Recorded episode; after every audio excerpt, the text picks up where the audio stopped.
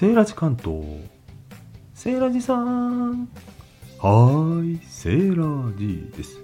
皆さん家で食事食べられんのに夜家族以外の人と高校生がご飯食べに行くってどう思いますか？セーラジさんそれ行きたいに決まってんじゃん。なんだよお前は高校生かよ。そういうことじゃないんだよ。なんかさ昭和の私としては夜ご飯を外で食べるってなんか贅沢の象徴みたいなイメージがあるんですよね。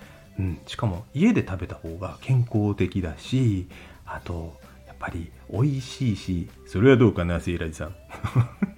俺の腕がうまくないって言ってんのか？うるさいなもう余計なこと言わないでよ。あと健康だし言ったっけ？あとやっぱり安いじゃないですか。経済的みんなで食べた方が。だから親心なんですかねこれね。今アンケート取ってるんですけどね。賛成が6割。